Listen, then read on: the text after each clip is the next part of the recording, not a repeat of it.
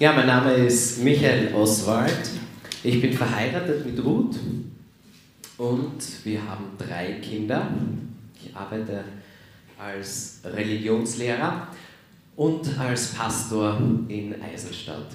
Und heute haben wir das Thema, wo es ums Herz geht. Und ich werde den Vers zu Beginn nochmal vorlesen, damit er nochmal auf uns wirkt. Er steht in Sprüche 4, 23.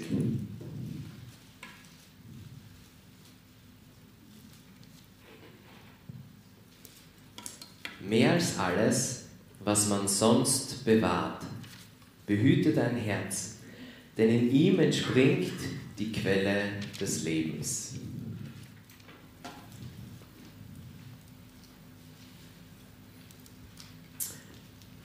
Wenn du so an deine letzte Woche denkst, was sind die Dinge, worauf du geachtet hast?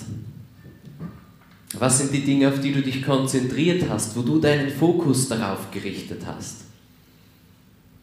Und wenn ich mir das so überlege, dann muss ich mich oft von genau diesem Vers, der mich schon sehr lange begleitet, immer wieder hinterfragen lassen. Weil da drin steht mehr als auf alles andere. Achte oder behüte dein Herz. Mehr als alles, auf was man sonst achtet, behüte dein Herz.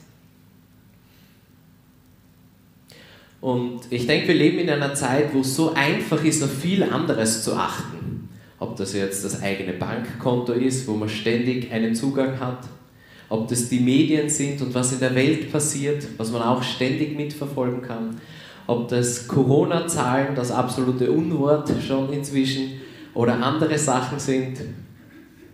Wir achten auf so, so viele Dinge. Manchmal neigen wir auch dazu, zuerst auf alle anderen zu achten. Aber spannend ist, dass in diesem, Psalm, in diesem Spruch ja steht, mehr als alles achte auf dein Herz, also auch nicht auf das von jemand anderem. Es geht ganz essentiell in diesem Spruch um dein Herz. Weil dein Herz die Plattform ist, von der alles in deinem Leben ausgeht. Im hebräischen Denken ist das Herz nicht einfach nur das, was das Blut durch den restlichen Körper pumpt. Das Herz ist das Zentrum des Denkens, des Fühlens, des Handelns, des Entscheidens.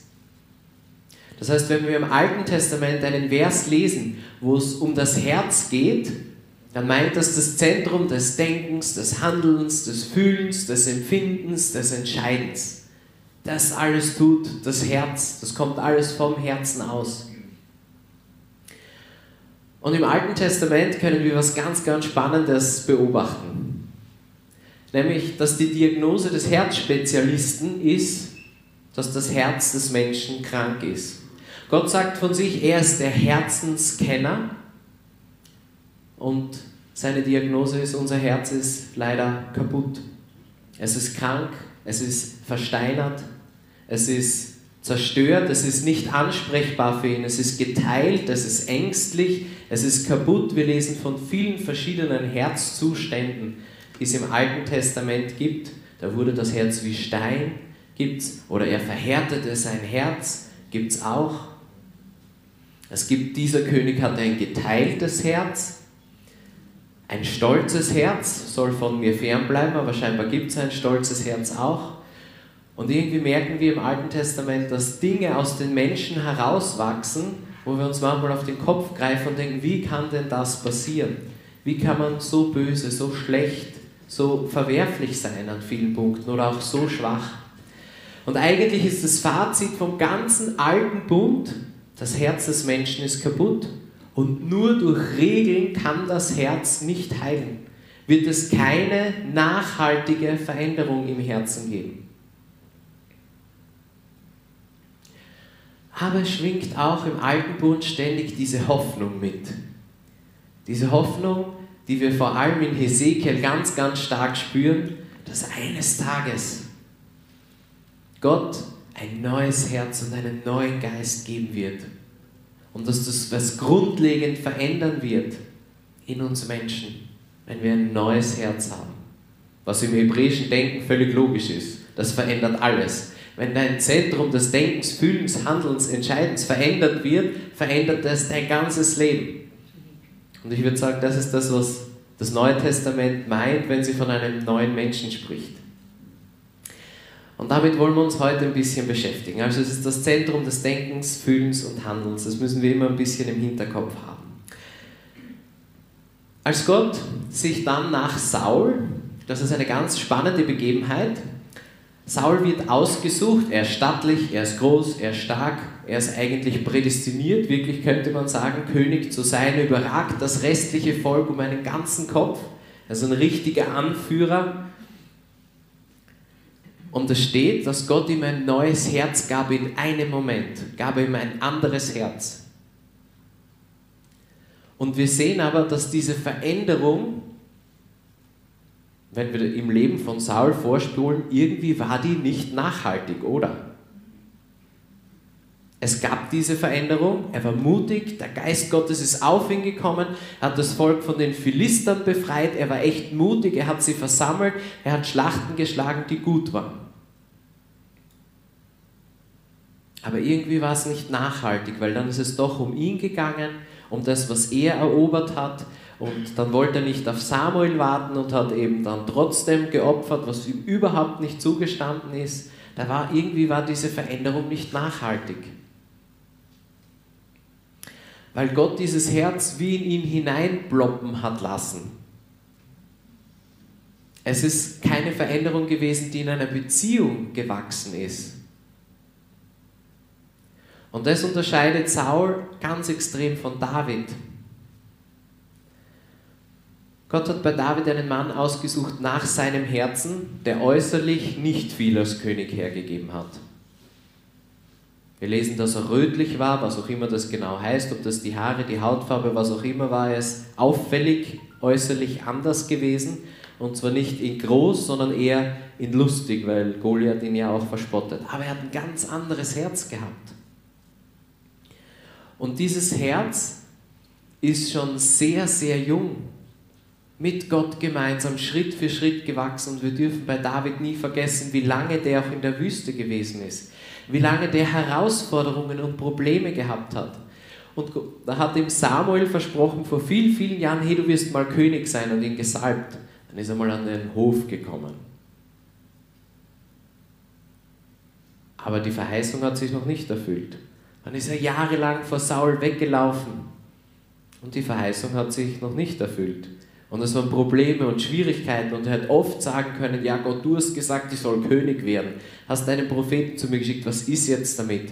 Ich bin bereits Jahr Nummer 5 in der Wüste und muss ständig Angst haben, dass mich jemand umbringt. Er hat ganz viel Leid erlebt.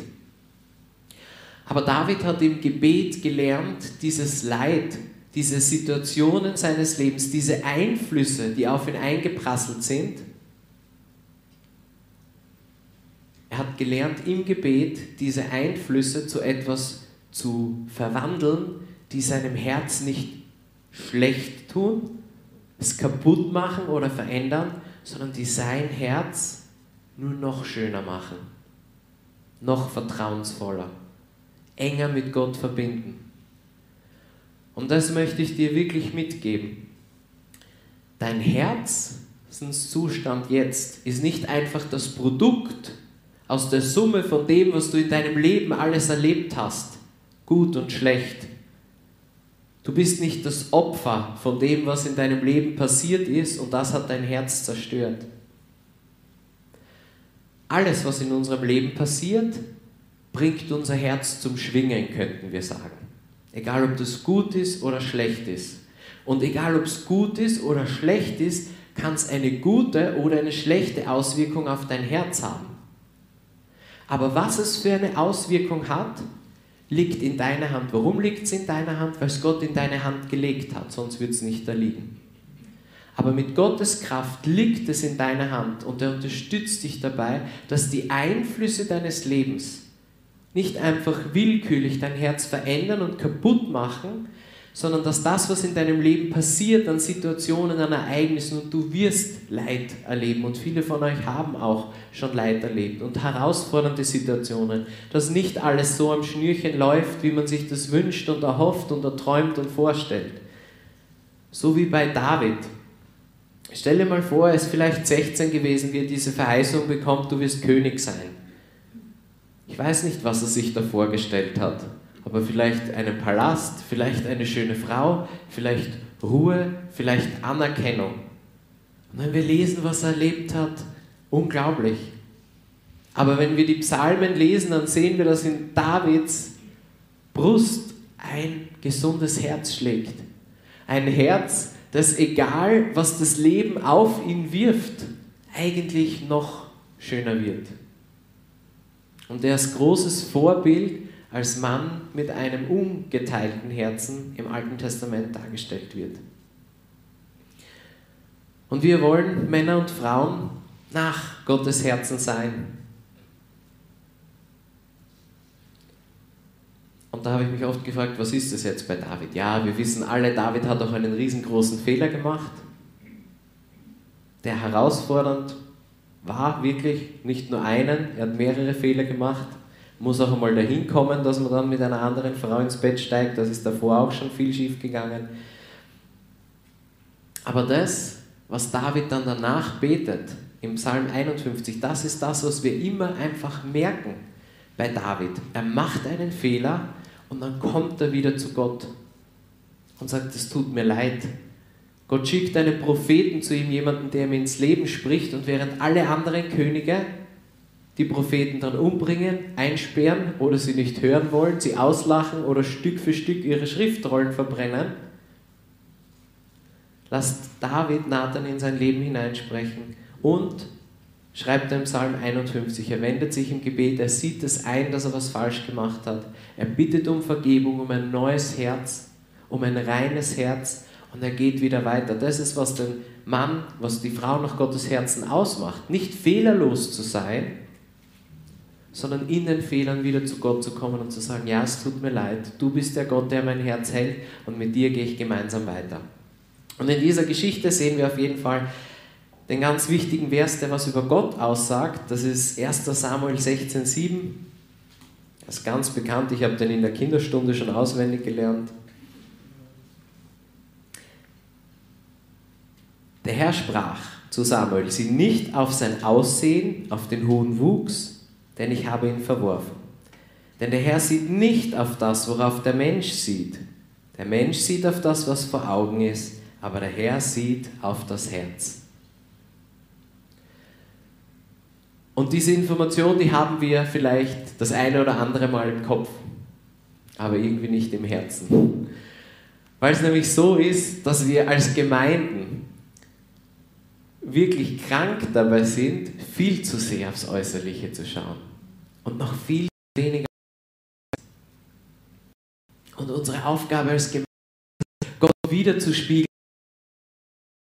Gott sieht nicht auf das Äußere, er sieht auf das Herz. Wir wünschen, dass uns das als Gemeinden viel mehr gelingt in diesem dass wir dass wir Herz auch achtsam sind dass da manchmal okay bei mir. Aber in Sport, in Fingernägel schneiden und dann wachsen sie ständig nach und man ist ständig wieder bei Null. Ja?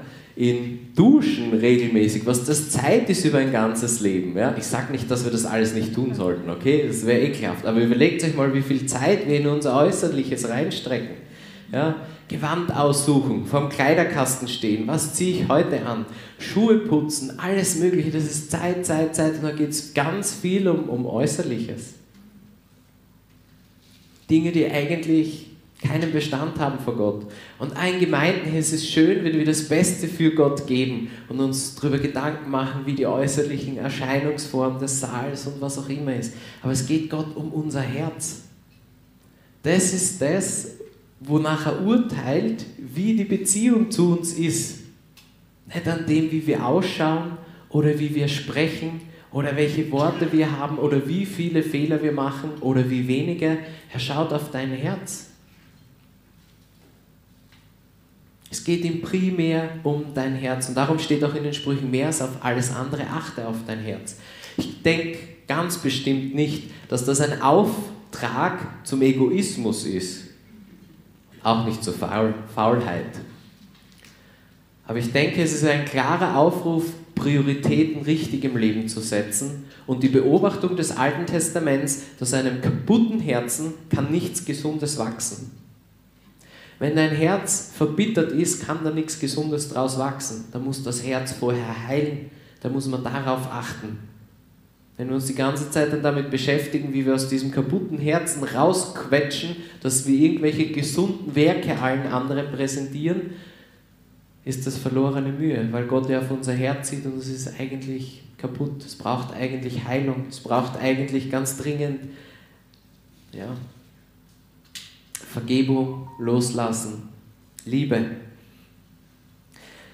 Und wir wissen, dass Jesus gesagt hat, das wichtigste Gebot im Alten Testament ist, du sollst Gott lieben mit deinem ganzen Herzen.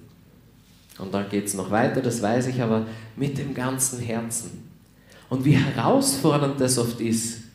Also ich bin oft froh, wenn ich die Scherben meines Herzens irgendwie so ein bisschen zusammenhalten kann und das einigermaßen funktioniert. Aber Gott spricht da von einem ganzen Herzen und es ist nichts, was wir aus eigener Kraft tun können oder tun müssen.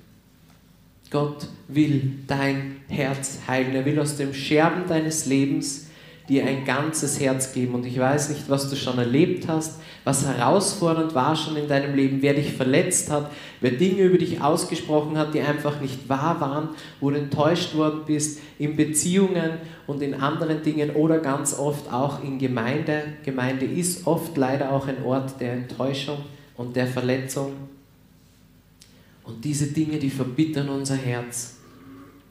Und sie hindern uns dabei, mit einem neuen Herzen in das Neue hineinzugehen, das Gott für unser Leben hat.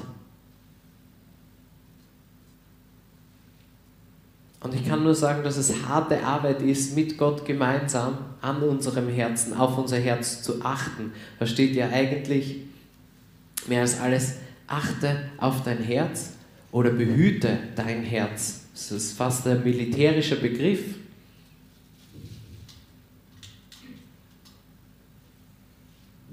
Aber es hat auch viel mit Achtsamkeit und mit Beobachten zu tun. Es einfach mal zu sehen, okay, ich bin gerade ärgerlich und sitze genervt beim Mittagstisch, warum auch immer.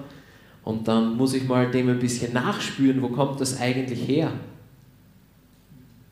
Wir Männer sind oft Großmeister darin, alles, was uns gerade verletzt, ärgert, beschäftigt, verbittert, wovor wir Angst haben, einfach mal grundsätzlich durch Ärger zu zeigen.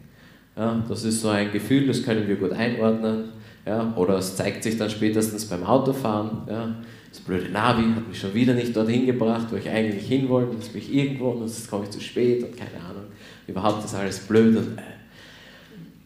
Also stelle ich oft ganz fest, ähm, Frauen haben einen besseren Zugang zu ihren Gefühlen, können es leichter ordnen. Ja? Bei uns Männern gibt es oft so Gefühle, die wir als männlich irgendwie kennen, vielleicht oft auch von unserem Papa geprägt. Ja, das ist irgendwie dieses ärgerlich sein, dieses das auch irgendwie ausdrucken oder so diesen mittleren Zustand mit irgendwas beschäftigt ihn. Aber wenn ich ihn jetzt darauf anrede, flippt er möglicherweise aus. Also mein Papa ist ganz wenig so gewesen, aber ich erlebe das in ganz, ganz vielen anderen Beziehungen zu Männern. Und darum kann nicht wahrgenommen werden, was da eigentlich gerade in dem Herzen abgeht in unserem eigenen Herzen. Und dafür brauchen wir die Perspektive Gottes und mit ihm gemeinsam, mit seinem Heiligen Geist, der in unseren Herzen wohnt. Er ist ausgegossen durch Gottes Liebe in unser Herz. Er ist es, der uns ein neues Herz gibt, der Heilige Geist. Darum ist der neue Bund ein besserer Bund, weil alle den Heiligen Geist in sich haben. Jeder einzelne von uns, nicht mehr Priester, Prophet oder König, sondern auf das ganze Volk gießt Gott seinen Heiligen Geist und dieses neue Herz aus. Und wir würden uns aber so oft wünschen, ja Gott, gib mir einfach ein neues Herz, dann funktioniere ich richtig. Gott ist aber nicht leistungsorientiert, nicht ergebnisorientiert. Sein höchstes Ziel ist nicht, dass alle sich perfekt verhalten. Das ist nicht Gottes höchstes Ziel. Sein höchstes Ziel ist die Beziehung zu dir. Er ist beziehungsorientiert aus tiefstem Herzen. Darum sagt ja Jesus auch die wichtigste Regel, wenn wir von Regeln sprechen, ist, du sollst Gott lieben mit deinem ganzen Herzen. Das ist absolut beziehungsorientiert. Und deinen Nächsten wie dich selbst auch absolut beziehungsorientiert. Das ist Gott am allerwichtigsten. Weil mit einem kaputten Herzen können wir keine gesunden Beziehungen leben, weder zu Gott noch zu Menschen. Und dann stolpern wir immer über unser ängstliches, geteiltes, stolzes und kaputtes Herz. Und müssen mit dem Heiligen Geist gemeinsam in unser Herz hineinschauen, was da eigentlich gerade abgeht. Und dann merke ich vielleicht, okay, ich bin gerade wütend und genervt, aber warum ist das so? Bin ich einfach gestresst? Hat mich mein Chef angeschrien und ich fühle mich einfach minderwertig? Und jetzt gebe ich diesen Druck von oben einfach an meine Familie weiter. Bin ich einfach dauerärgerlich, weil mein Freund halt gerade Schluss mit mir gemacht hat? Bin ich ärgerlich wegen dem, weil ich diese Verletzung nicht loslassen kann? Warum kommt, wenn ich in Gemeinde gehe, dieses und jenes Gefühl in mir hoch? Oder wenn die Person den Raum betritt? Einfach da auch drauf achten was macht mein Herz denn jetzt gerade und wo kommt es her? Und das dann mit Gott besprechen. Das ist das, was David tut. Ganz simpel gesagt, die Psalmen sind das Zeugnis davon, was einen Mann nach Gottes Herzen ausmacht, was eine Frau nach Gottes Herzen ausmacht. Es ist jemand, der im Gebet verwurzelt ist. Das tut unserem Herzen so gut, in der Beziehung mit Gott verwurzelt zu sein. Und ich muss euch ganz ehrlich sagen, für mich als Jugendlicher war Gebet was wirklich mega langweiliges. Also ich war froh, wenn es vorbei war. Ich habe viele Geschwister bei mir in der Gemeinde, wo ich ursprünglich in Graz herkomme, gehabt. Die haben halt auch wirklich die Begabung gehabt, bei Adam und Eva anzufangen und irgendwo in der Offenbarung aufzuhören und damit irgendwie auch zur Schau zu stellen, wie viel sie über Gottes Wort wissen. Und ja, das ist auch wichtig und schön. Aber es war irgendwie schwierig für mich, einen guten Zugang zu finden. Und ich habe dann irgendwann einmal ein Buch vom Hans-Peter Reuer gelesen, es war nach dem Amen bete weiter und das hat viel in meinem Gebetsleben verändert dieses wirklich Gebet nicht erst etwas Punktuelles zu sehen, was ich immer wieder über den Tag tue, sondern über den Tag verteilt mit Gott im Gespräch zu sein. Und mich wirklich auch hinzusetzen, wenn ich traurig bin, mit einem Zettel und aufzuschreiben, was geht mir gerade durch den Kopf. Auch sagen zu dürfen, Gott, ich, ich zweifle gerade an meiner Berufung, an meinem Leben. Warum bin ich Pastor dort, wo ich bin? Ich könnte es überall, glaube ich, anders schöner haben als dort. Denke ich mir manchmal. Und das einfach auch so ungefiltert aussprechen zu dürfen. Weil Gott das aushaltet. Weil er mein Herz ja sowieso kennt, was da drin herumwuselt. Ich muss ja nicht so tun, als wäre es nicht da. Ich kann das einfach vor Gott bringen oder auch sagen, du weißt, wie ärgerlich ich über die Person bin. Und jetzt hat sie mich schon wieder verletzt und wieder genau dort herumgebohrt, wo ich eigentlich nicht möchte.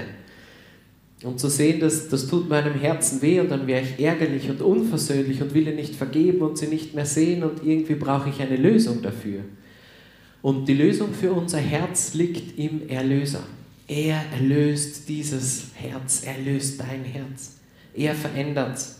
Und damit springen wir ein bisschen ins Neue Testament hinein. Also ich habe gesagt, in Ezekiel 36, 26 ist dieses neue Herz angekündigt, das neue Herz und der neue Geist in uns. Und ich möchte mit euch Römer 12 anschauen. Römer 12, 1 bis 3.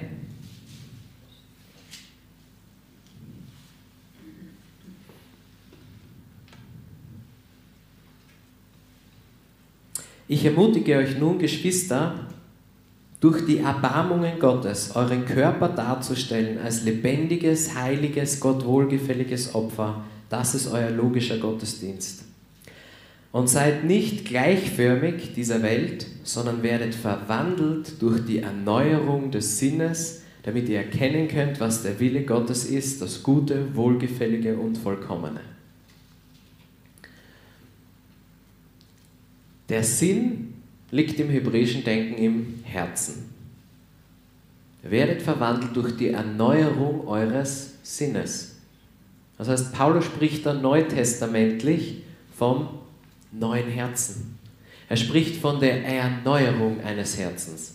Und auch nicht einfach von einem neuen Herz, er spricht von der Erneuerung. Das heißt, das ist ein Prozess. Warum? Weil Gott beziehungsorientiert und nicht ergebnisorientiert ist. Ergebnisorientiert könnte uns einfach allen so ein neues Herz schenken, das immer perfekt 100% so funktioniert wie seines. Aber er ist beziehungsorientiert, das bedeutet, dass er auf dem Weg, dein Herz zu erneuern, Schritt für Schritt treu mit dir gemeinsam durch dein Leben geht und die Beziehung mit dir stärker wird, während er Stück für Stück Dinge in deinem Herzen heilt, verändert, anspricht, formt und neu macht. Und dadurch entsteht eine starke Beziehung zu Gott. Und damit sind die Ereignisse in unserem Leben auch nicht mehr bedrohlich, auch wenn sie Leid und Chaos in unserem Herzen auslösen. Sondern dann kann ich sie vertrauensvoll in Gottes Hand legen und sagen, da,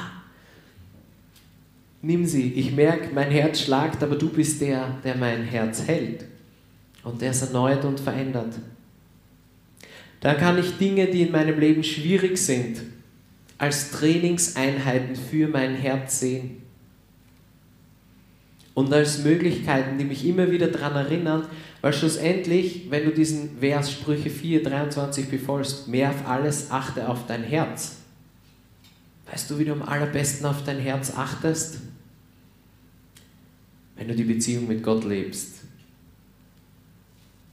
wenn du eine lebendige Beziehung mit Gott lebst, wenn du mit ihm sprichst und die Dinge, die dich beschäftigen, ihm wirklich auch sagst. Ich stelle mir das bei David so spannend vor, ich komme da immer wieder hin, wirklich.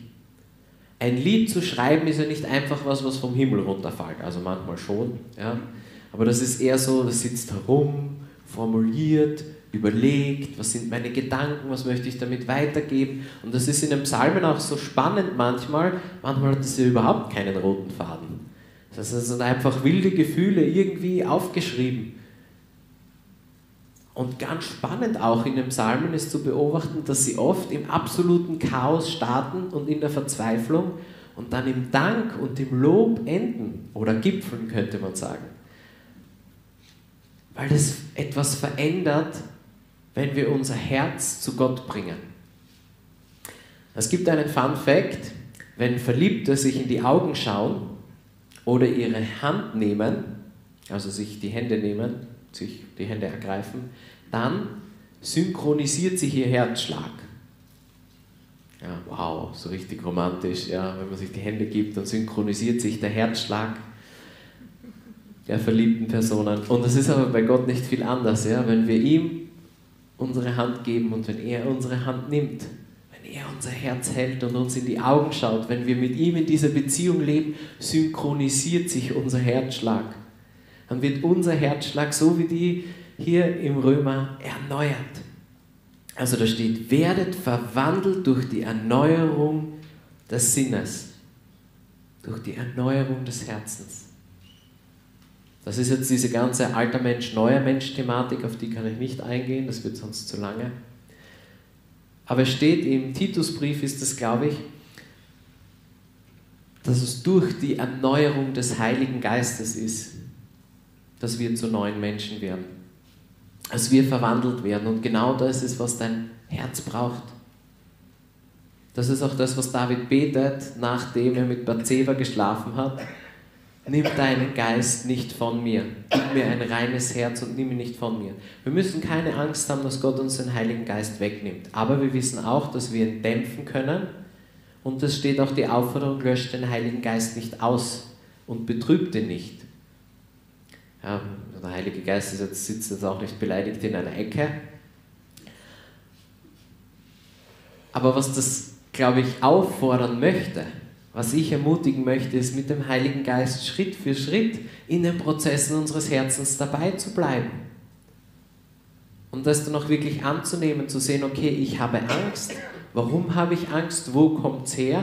Und dann festzustellen, okay, ich brauche Gottes Nähe, dass ich mich so vertrauensvoll und geborgen fühle, dass ich diese Situation in meinem Leben auch anders erleben kann. Also ich möchte echt Mut machen. Ein veränderndes Herz ist einfach ein Prozess und Gott hat keine Angst vor dem Prozess. Er geht mit dir gemeinsam durch. Und ganz oft verändert Gott deine Lebensumstände nicht im Gebet.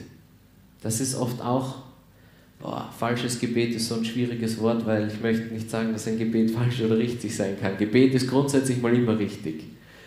Aber ich persönlich erlebe, dass wenn ich immer bete, wenn ich jetzt ein Problem habe, Gott bitte, bitte, bitte, mach, dass das Problem endlich weg ist. Ja, das wird vor allem dann, wenn man schwierige Personen das Problem in einem Leben sind und man dann anfängt zu beten und Gott das immer hören würde, würde man irgendwann ganz allein auf dem Planeten wahrscheinlich leben. Also aus der eigenen Perspektive halt, gell? Ist, oder Gott nimmt halt einen selber weg und lässt die anderen übrig, weiß es nicht.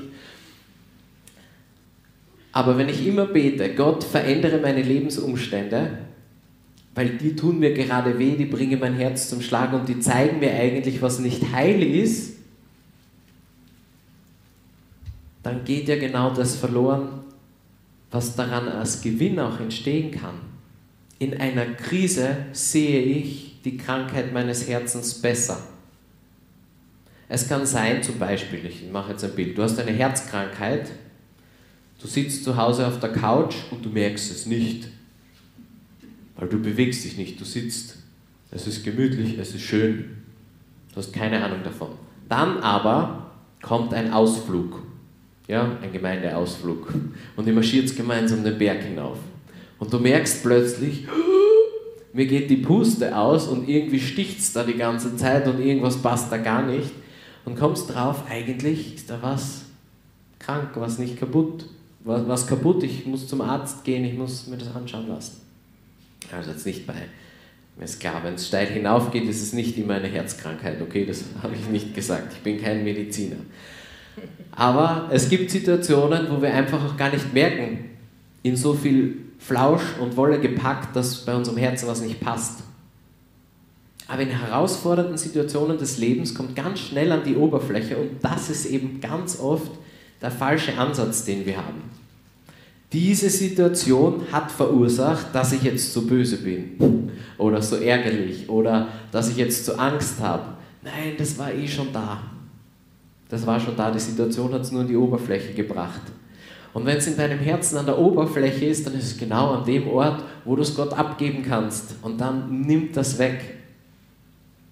Es gibt viele andere Bilder, wo Gott als Silber- oder als Goldschmied dargestellt wird. Dann erhitzt er das Gold, sagen wir unser Herz, ja, durch eine schwierige Situation in unserem Leben, eine Trainingseinheit, eine herausfordernde Person, die wir wirklich lieben müssen. Und wir merken, es kommen Dinge an die Oberfläche, die Schlacke sind. Wenn man das Gold erhitzt, kommt die Schlacke, also das alles, was nicht Gold ist, an die Oberfläche und dann kann es der Goldschmied von dort abschöpfen oder abklopfen, nachdem es ausgetrocknet ist oder gehärtet ist, das Gold. Dann klopft das einfach ab. Wir müssen die panische Angst vor Leid loslassen. Wir sind absolut schlecht im Leiden. Wirklich, ganz schlechte Leidgesellschaft sind wir. Wir wollen Leid um jeden Preis vermeiden. Und damit verpassen wir oft auch ein geformtes Herz.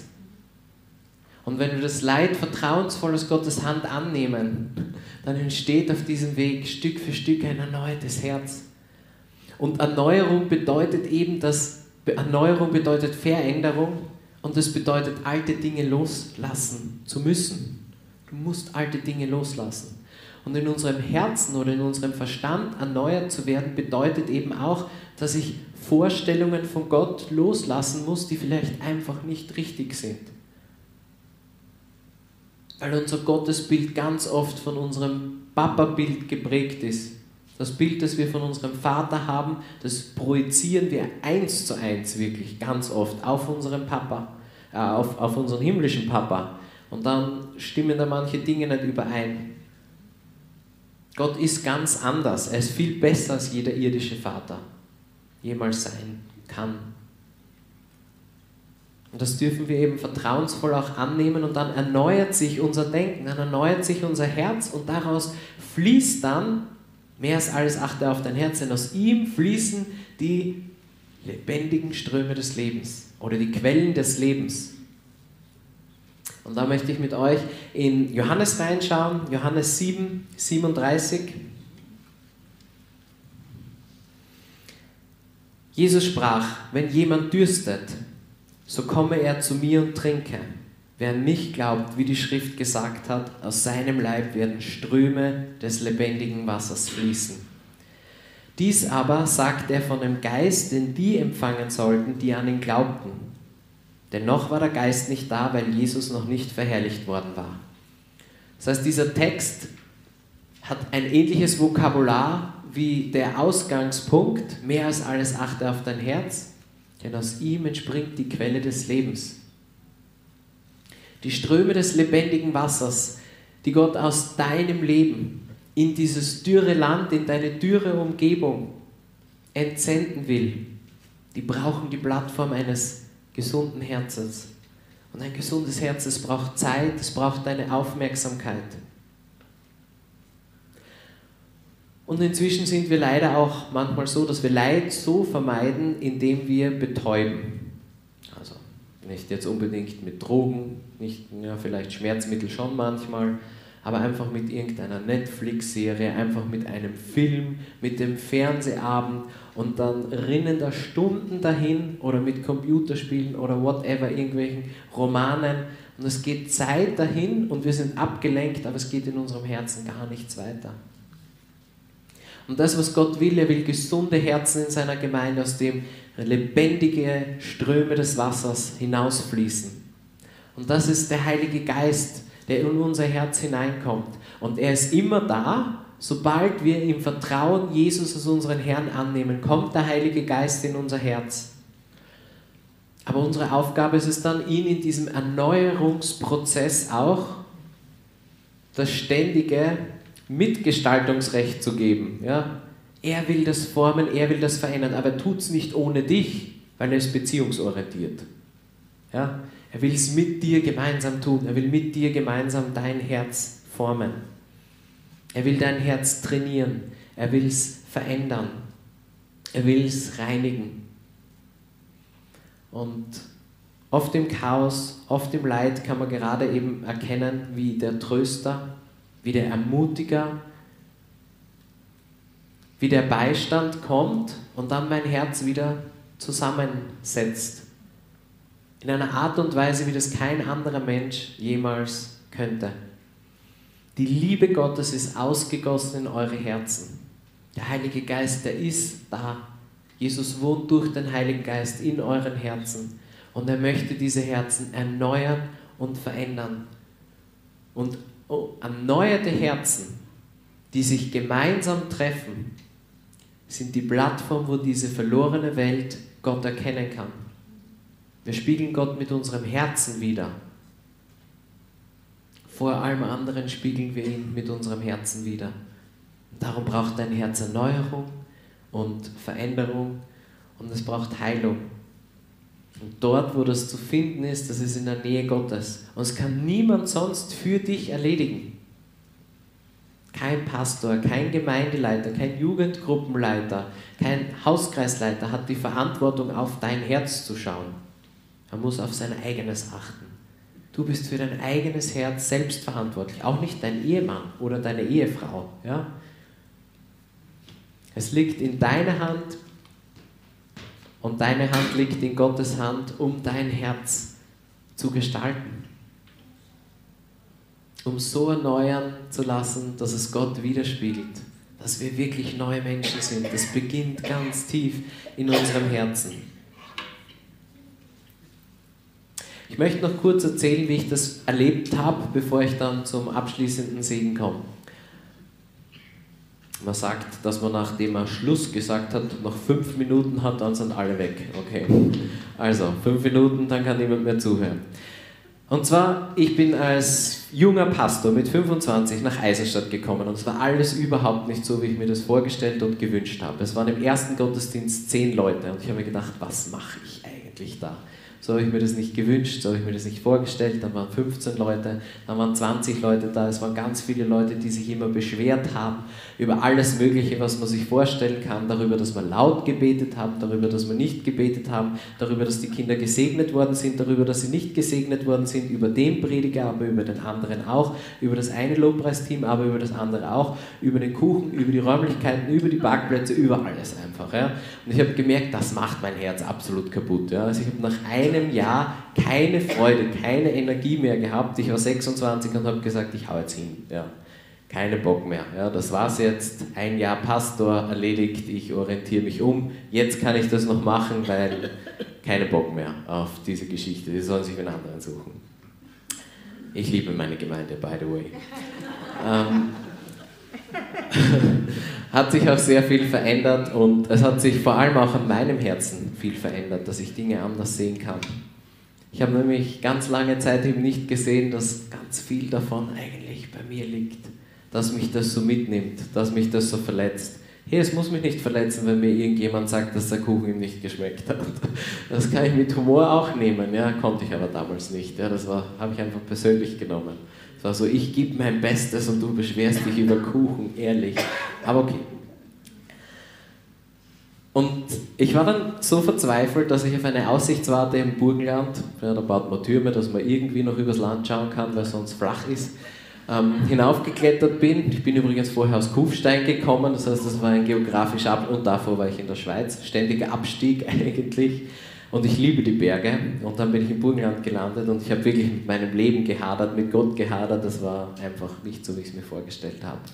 Und ich habe gemerkt, dass mein Herz statt Liebe und Optimismus und Freude und Früchte des Geistes angefangen hat, einfach nur bittere Galle und Gift und ich habe die Leute nicht mehr mögen, ich habe wirklich mein eigenes Leben gehasst, ich wollte nicht mehr. Und ich bin da oben gestanden und habe mir gedacht, Gott, also wenn es jetzt noch ein Jahr so weitergeht, ist mein Herz endgültig vorbei. Und dann mache ich mehr kaputt als Leiter dieser Gemeinde mit einem so kaputten Herzen, als ja, dann einfach gleich den Hut drauf zu haben. Und entweder du veränderst jetzt was in meinem Herzen oder wir müssen das irgendwie beenden. Und ich war da oben auf diesem Turm und ich habe das vorher noch nie so erlebt weil ich ja auch als Gemeindekind, wie ich kurz schon angedeutet habe, in einer Gemeinde aufgewachsen bin und sehr viel von Gott gewusst habe. Aber ich habe da wirklich eben erlebt, wie Gott mir einen Quantensprung in meinem Entwicklungsprozess mit dem Herzen gegeben hat. Es hat sich einfach konkret echt verändert, dass für Leute, die ich vorher echt nur noch hassen konnte, ich, es ist einfach, ich habe es versucht, sie zu lieben, es ist einfach nicht gegangen. Ja aus eigener Kraft, das war nicht möglich. Und Gott hat dieses Hassgefühl einfach weggenommen. Und es war nicht nur, es war weg, sondern es war die Anwesenheit von Liebe. Ich habe die Leute wirklich eben gern gehabt. Ich habe sie sehen können, wie Gott sie sieht, bis zu einem gewissen Grad. Und das hat mich wirklich durchgetragen über lange, lange Zeit. Jetzt sind wieder andere Veränderungsprozesse dran. Es bleibt unser ganzes Leben lang, bleibt eine Reise zum Herzen Gottes mit unserem kaputten Herzen und wird unser Herz noch immer gänzer, ja, noch immer ganzer, was auch immer, da gibt es, glaube ich, keine korrekten Superlative, aber es wird immer vollkommener, es wird immer ganzer. Und es ist okay, wenn dazwischen mal was du in deinem Herzen merkst, hey, das passt eigentlich gar nicht. Genau darum ist Gott ja gekommen. Dafür hat er seinen Sohn geschickt, dass wir neue Herzen haben können. Und das ist auch so schön, er schenkt dir nicht einfach ein neues Herz, ohne dass du mitkriegst, was da eigentlich alles kaputt war. Weil sonst würden wir selbstverständlich nehmen, stolz werden und uns schlussendlich möglicherweise auch abwenden von ihm wie Saul. Sondern er macht das in einem Erneuerungsprozess. Aber ein Erneuerungsprozess bedeutet auch, dass ich dann eine Veränderung sehen kann. Und das möchte ich euch echt einladen, dass ihr vielleicht wirklich schaut, dass ihr so gute, vertraute Leute habt und euch wirklich auch immer wieder zusammensetzt. Hast du den Eindruck, dass ich mich in den letzten zwei Jahren positiv verändert habe? Dass mein Herz positiv neu geworden ist? Dass Gott da was geformt hat? Man sieht in einem Erneuerungsprozess eine Entwicklung, ganz offensichtlich. und auch selber eben auf dein Herz zu achten und drauf zu schauen, uns zu bewahren. Philippa 4, 6 ist der Segensspruch. 4, 6 und 7. Seid um nichts besorgt, auch nicht um ein neues Herz. Ja, ich weiß, manche sind so feinfühlig, die hören dann noch so einer Predigt, ich brauche ein neues Herz, ein neues Herz, ein neues Herz und kriegen da dann wieder einen Stress. Nicht notwendig. Gott möchte dir ein neues Herz geben. Sei um nichts besorgt,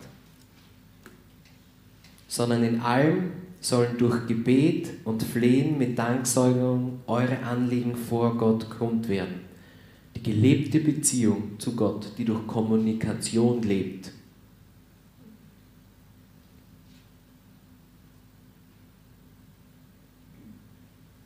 die bewirkt, und jetzt kommt Vers 7, der Friede Gottes, der all euren Verstand übersteigt, wird eure Herzen und eure Gedanken bewahren in Jesus Christus. Wenn wir Sorgen loslassen, die Beziehung zu Gott in Kommunikation leben, dann wird das unser Herz bewahren, unser Herz behüten so achten wir mehr als auf alles andere auf unser Herz.